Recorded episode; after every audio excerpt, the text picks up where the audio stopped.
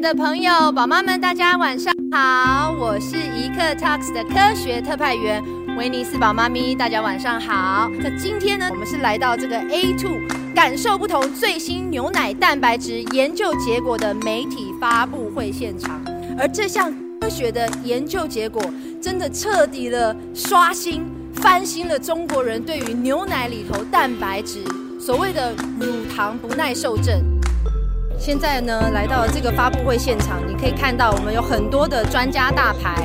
For thousands of years, drinking milk has been part of the staple diet of human beings.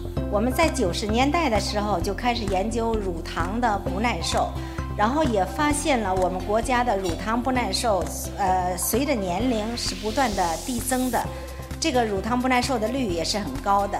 And so trying to distinguish those populations, why do some folks have symptoms and others don't, is really an interesting part of this research program. 啊，因为我们大家都知道，牛奶与人体健康是非常有益的一个关联。 A2 milk does not contain the A1 protein, and the A1 protein gives rise to BCM7 that reduces your ability to digest lactose. So please raise your glasses to A2 Milk and the wonderful research team. 哇 ，Cheers！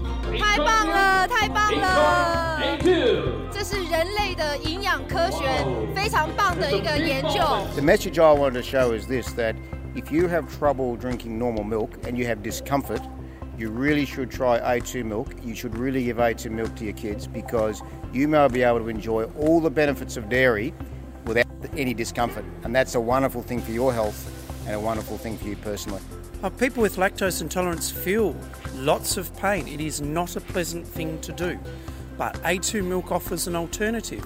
It's natural, it's fresh, and it's full of nutrition. It's a very good choice. 一罐好的奶粉呢，它一般就是具有十个品质。那么小南姐重要的跟你们说，好首先就是乳源，就是它是由什么做的，就是。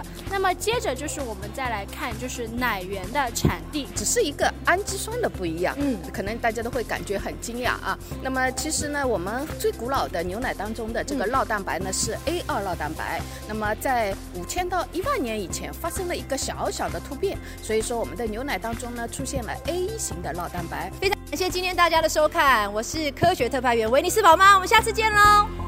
A two two。